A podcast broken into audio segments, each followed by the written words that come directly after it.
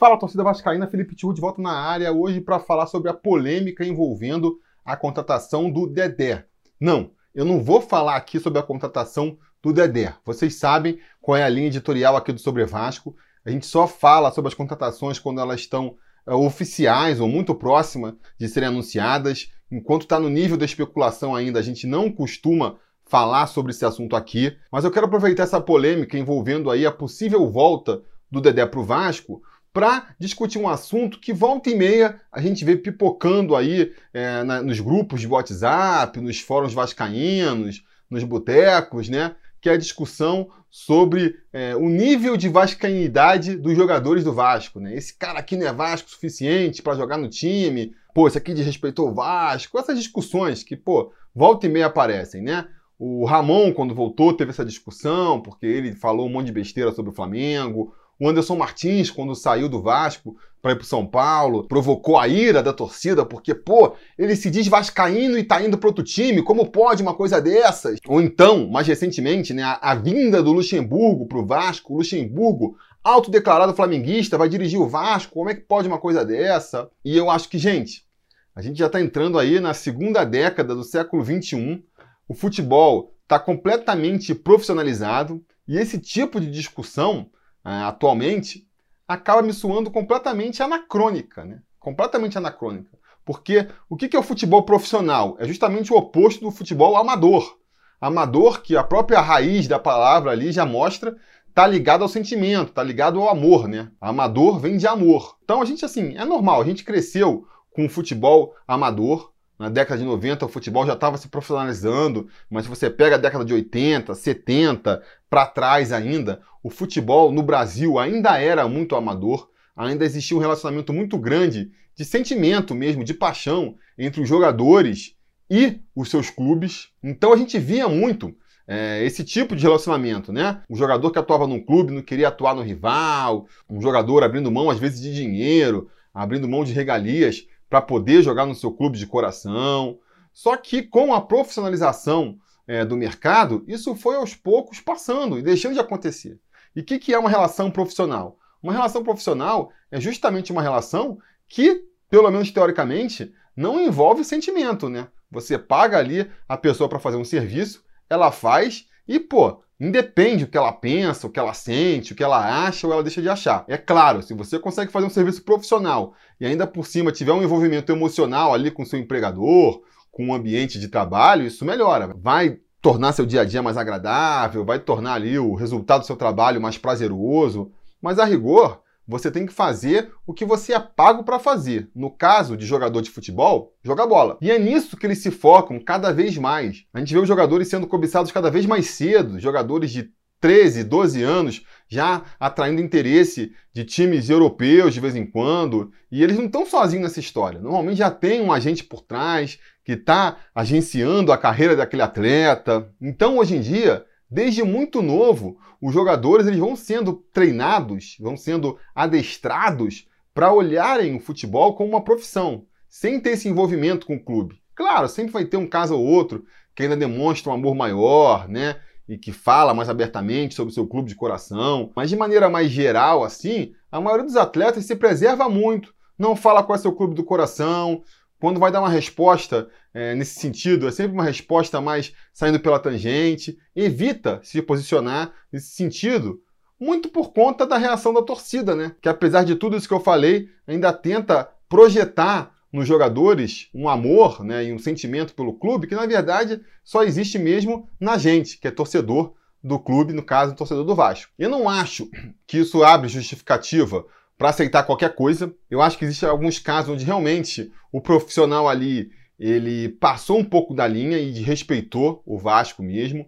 Né? Isso já aconteceu em outras vezes. Acho que nesses casos vale uma reflexão se, se vale a pena mesmo trazer o atleta ou não.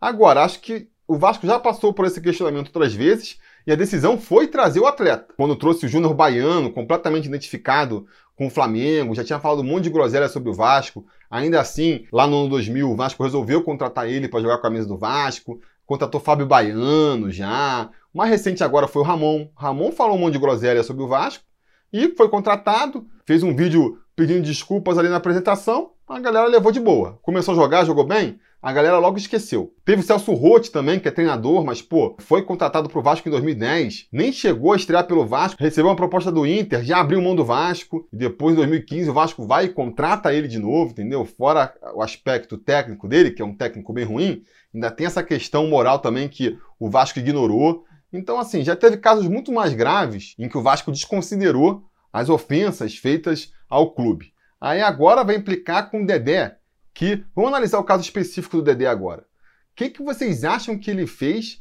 que foi desrespeitoso com o Vasco, que foi ingrato com o Vasco? Vamos tentar analisar aqui para ver se a galera não está exagerando um pouco, não está esperando de um jogador que é profissional uma atitude que seria amadora, de torcedor. Porque a, a, maior bronca que eu vejo em relação ao Dedé, que falam que ele desrespeitou o Vasco, foi naquela entrevista que ele deu lá para o Bolívia, talk show, né? E que tem um momento lá em que ele tem que responder já ou jamais. E aí perguntam se ele já sentiu saudade do Vasco e ele diz que jamais. O jogador, tendo vínculo com o Cruzeiro, estava dando entrevista com a camisa do Cruzeiro. Aí a torcida vascaína queria que ele, ao ser perguntado se já teve saudade do Vasco, já ou jamais, respondesse já. Agora você imagina a dor de cabeça que ia dar para ele se ele respondesse isso. Como que vocês acham que a torcida cruzeirense ia receber a notícia de que tem um jogador deles que tem saudade do clube que jogava antes? Vocês acham que, que eles iam receber na boa? Ah, não, tudo bem, ele gosta do Vasco. Ele está aqui profissionalmente no Cruzeiro, mas ele gosta mesmo do Vasco. Vamos respeitar. Seria cobrado da torcida um posicionamento que a nossa mesmo não tem, né? Então, é claro, o jogador ele, ele sabe disso, ele sabe com o que ele está lidando e ele joga na defensiva nessas horas. Existe até um treinamento ali de media training, né? Para que ele não dê resposta que possa causar polêmica. Porque a gente vê que quem se posiciona, quem abre, infelizmente até, eu acho infelizmente, acho que os jogadores, na minha concepção, podia falar. E eu, se o cara for flamenguista e estiver jogando pelo Vasco, que nem foi o caso do Vanderlei Luxemburgo, cara, tudo bem. Contanto que ele entregue o resultado que a gente espera dele, Tá valendo. É profissionalismo, é assim que funciona. Mas a gente sabe que na prática não é assim. E quem se posiciona, quem diz seu time, tende a mais se prejudicar do que se beneficiar. O Luxemburgo agora foi mais ou menos isso. Chegou com a pencha de que era flamenguista no Vasco. Trouxe bons resultados? Aí o pessoal esqueceu. Mas quando começou a atravessar uma crise ali, quando perdeu para o Flamengo por 4 a 1 por exemplo, já começaram, pô, claro, ele entregou o jogo, porque ele é flamenguista, ele queria mais que o Vasco perdesse. Então, quer dizer, o fato dele ter aberto que ele era flamenguista ali, acabou prejudicando ele. Um exemplo contrário, envolvendo até o Vasco e o Cruzeiro, foi o Edmundo. Edmundo sempre disse que era vascaíno, que gostava do Vasco e do Palmeiras, e aí foi jogar pelo Cruzeiro, jogou contra o Vasco, teve um pênalti, ele pediu para bater, perdeu. E aí você vai dizer que ele perdeu de propósito, ou perdeu sem querer mesmo, bateu mal a bola, não dá para saber. Nunca foi um grande cobrador de pênalti o Edmundo, essa é a verdade. O fato é que, pela identificação dele com o Vasco, o fato dele ter perdido o pênalti contra o Vasco fez com que a diretoria do Cruzeiro rescindisse o contrato dele. Porque já assumiu que não tinha outra possibilidade. Ele perdeu o pênalti de propósito porque não queria fazer gol no Vasco. Então, foi mais um caso de um atleta que se posicionou e acabou sendo prejudicado. Por conta disso, hoje em dia, existe um treinamento muito forte para que os jogadores não deem esse tipo de brecha, sabe? Não abram para esse tipo de discussão. Que eu acho que foi o caso do Dedé aí nessa entrevista para o Bolívia, né? Ele não vai ficar fazendo juras de amor para o Vasco, sendo que quem está pagando o salário dele, que é um salário nada irrisório, é outro clube. Não faz sentido. Ele vai fazer as juras para o clube que ele está defendendo na hora. É o que faz mais sentido. Outra polêmica que criaram em volta do Dedé foi o fato dele ter falado no ano passado, quando o Vasco foi enfrentar o Volta Redonda na Copinha, que ele ia torcer para Volta Redonda. Volta Redonda, que é a cidade natal dele, é o time onde ele surgiu para o futebol. Nada mais natural que ele tenha uma simpatia maior pelo Volta Redonda. Fora o fato, que ele até justificou na época, né, de dizer que o Volta Redonda tem muito menos oportunidade de chegar longe na copinha do que o Vasco. E aí a torcida já ficou de novo na bronca com o Dedé, porque como assim ele falar que vai torcer pro Volta Redonda, que vai torcer contra o Vasco, um desrespeito com o Vasco da Gama? Sinceramente, eu não vi de respeito nenhum. Aí a última polêmica foi quando ele foi ali especulado pelo Flamengo no meio do ano, o Flamengo ia tentar trazer ele, e a torcida ficou indignada porque ele não se posicionou que não iria jogar no Flamengo. Pô, quantos ídolos do Vasco já jogaram no Flamengo? Felipe, Edmundo, Romário. Em algum momento, quando eles quiseram voltar para o Vasco, alguém criou um impeditivo por conta disso? Aí agora, porque o Dedé falou, seria um impeditivo? também não faz nenhum sentido para mim, sabe? Eu acho que a torcida espera um posicionamento do Dedé às vezes, que não é de respeito, de consideração, é de amor mesmo, amor pelo clube. Espera que ele seja um vascaíno declarado. O que, pô, não dá para exigir de um jogador, sabe? É maneiro quando acontece. Pega o Souza, por exemplo, que é uma cria da base do Vasco, cresceu no Vasco e sempre se orgulhou de dizer que é Vasco e vive falando que é Vasco, é maneiro, claro que é legal. Mas você exigir que todo jogador é, tenha esse posicionamento, eu acho que é um pouco demais, né? Acho que isso se deve um pouco por causa da ligação que se criou entre a torcida o Dedé. O Dedé foi um ídolo do Vasco ali, né? Em 2010, 2011, é, 2012, a época que ele passou no Vasco, ele se tornou a principal referência do time. A galera tinha um verdadeiro fascínio e idolatria por ele. E aí, espera que se crie um vínculo ali em que ele também tem esse relacionamento com a torcida, né? E eu acho que teve naquele momento, acho que teve. Ele, quando saiu do Vasco, saiu contrariado, não queria sair. O Vasco meio que forçou a saída dele para pagar as contas, né? É aquele sacrifício que o Vasco faz praticamente todo ano e não consegue mudar. Já se viu obrigado aí a abrir mão do Paulinho para poder pagar salário, abrir mão do Douglas Luiz para poder pagar salário. Em 2013, o Dedé foi escolhido para ser sacrificado e para pagar salário. Esse ano deve ser o Thales Magno. Infelizmente, a gente não consegue sair dessa situação onde todo ano tem que vender um jogador para fechar no azul, senão termina atrasando o salário aí que ele está atrasando agora. E ele não queria sair. O Vasco forçou a saída. E ainda assim, a torcida espera que ele fique eternamente grato ao Vasco, apaixonado. O Vasco é meu clube de coração. Cara, me parece um exagero. É como você chegar terminar com a namorada, virar para a namorada e falar assim: pô, gosto de você, mas acho que no momento eu prefiro ficar sozinho, vamos por caminhos diferentes. Aí termina com a namorada, a namorada encontra outro cara, fica mais tempo com esse outro cara do que contigo, porque o Dedé tá mais tempo no Cruzeiro do que esteve no Vasco. Ele chegou em 2009, né? Ali no, no mês de 2009. Ficou 2010, 2011, 2012 e 2013 já saiu. Quatro anos. No Cruzeiro, ele ficou 2013, 2014, 2015, 2016, 2017, 2018 e 2019. Quer dizer, sete anos. E no Cruzeiro ele construiu toda uma história bonita também, né? Conseguiu títulos, teve uma contusão muito grave, o Cruzeiro aí bancou ele, renovou o contrato com ele, mesmo ele tendo uma situação no joelho ali complicada. Então ele tem motivos para ser grato e para gostar do Cruzeiro e da torcida do Cruzeiro também, sabe? Essa é a realidade. Esse é o problema que eu lamento até do Vasco hoje em dia abrir mão de jogadores para o mercado nacional. Porque se você pega o cara e ele vai para fora, que nem foi com o Juninho, o vínculo do Juninho com o Vasco se deve muito pelo fato de que ele despontou no esporte, apareceu para o futebol no Vasco, do Vasco foi para o futebol gringo e só voltou para o Vasco de novo. Então não criou vínculo com outros clubes brasileiros. Criou vínculo lá com o Lyon. No Lyon ele também é tão venerado, mas o Lyon está longe, né? Então a gente não, não sente tanto. Agora, quando você vende o jogador para outros clubes aqui do Brasil, acaba rolando isso. O Dedé com o Cruzeiro, o próprio Edmundo com o Palmeiras, pode acontecer eventualmente aí do Matheus Vital, por exemplo, com o Corinthians. Daqui a um tempo, se ele não for vendido, acabar ficando muito mais identificado com o Corinthians do que com o Vasco.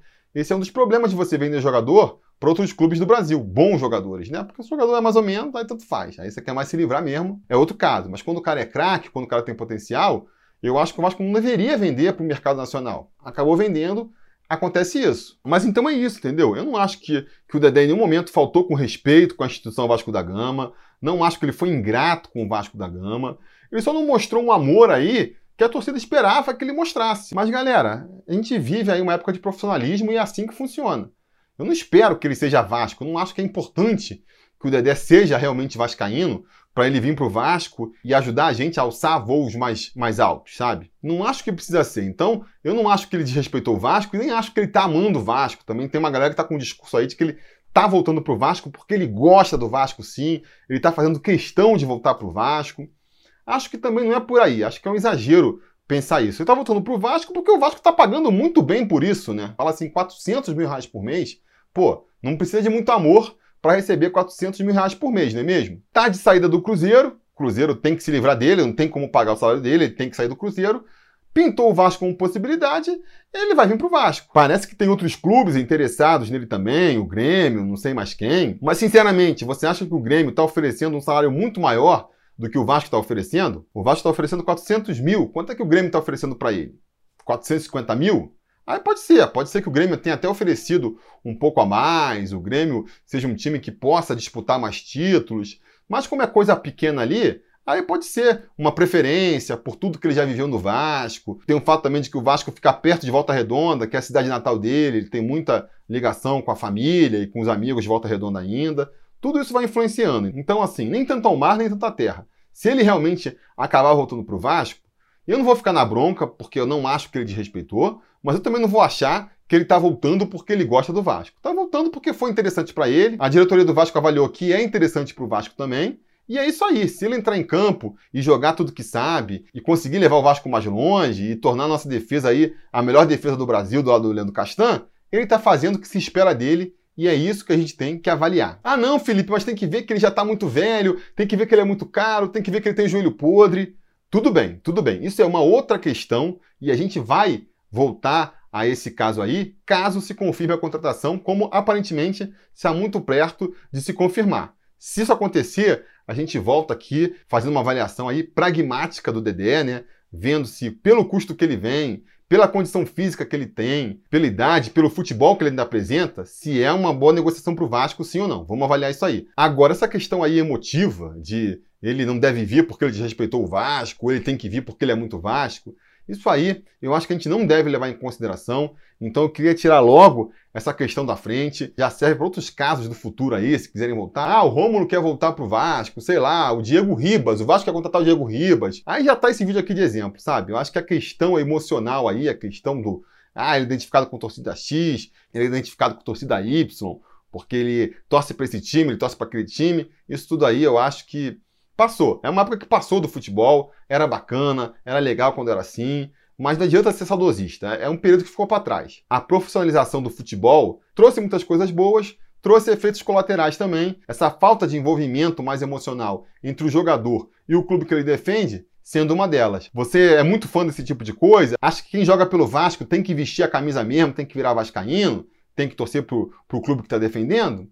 Cara, vai acompanhar futebol amador, vai acompanhar futebol de várzea. Acho que vai ter muitas coisas que não tem no futebol profissional, mas esse envolvimento e esse amor vai estar mais presente lá. Acaba acaba sendo isso. Beleza? Então diga aí nos comentários a opinião de você sobre isso, quero saber, porque eu sei que é um tema polêmico. Vou deixar aqui um card, ó, um card de pesquisa. Diz aí, se sem considerar contusão, velho, salário, sem considerar isso, você acha que por essa questão emocional aí dele ser torcedor ou não do Vasco, dele ter respeitado ou não o Vasco, você acha que o Vasco deveria aceitar o Dedé de volta? Sim ou não? Vou deixar aqui o card para vocês responder. Vamos ver o que a audiência do Sobre Vasco aí acha sobre isso. No mais, aquele pedido de sempre, né? Curtir o vídeo aqui, assinar o canal caso ainda não tenha assinado, ligar o sininho de notificações para ser avisado sempre que tiver vídeo novo aqui no canal. É muito importante para que você seja avisado. E a gente volta a qualquer momento aí para falar mais do nosso Vascão. Beleza? Tá combinado? Então tá combinado. A gente vai se falando. A realização desse vídeo só foi possível graças ao apoio inestimável dos conselheiros do Sobre Vasco. Ajude você também ao Sobre Vasco continuar no ar, se tornando um apoiador em apoia.se barra Sobre Vasco ou sendo um membro do canal aqui no YouTube.